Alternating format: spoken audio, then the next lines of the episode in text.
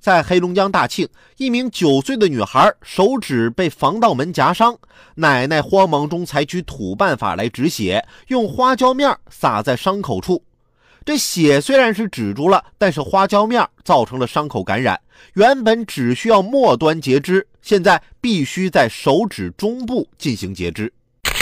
给大家做个科普吧。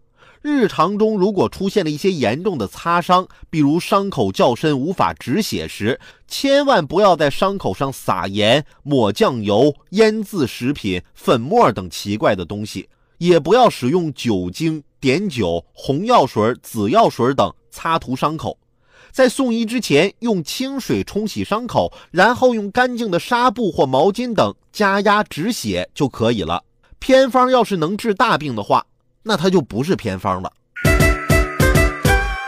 好了，今天的午后加点料，我们先聊到这儿。如果有更多新鲜事儿和段子想和我分享，欢迎添加关注我的新浪微博八八九海鹏，或者在蜻蜓 FM 上搜索关注“评论来了”，让我们一起为你的午后加点料。明天见。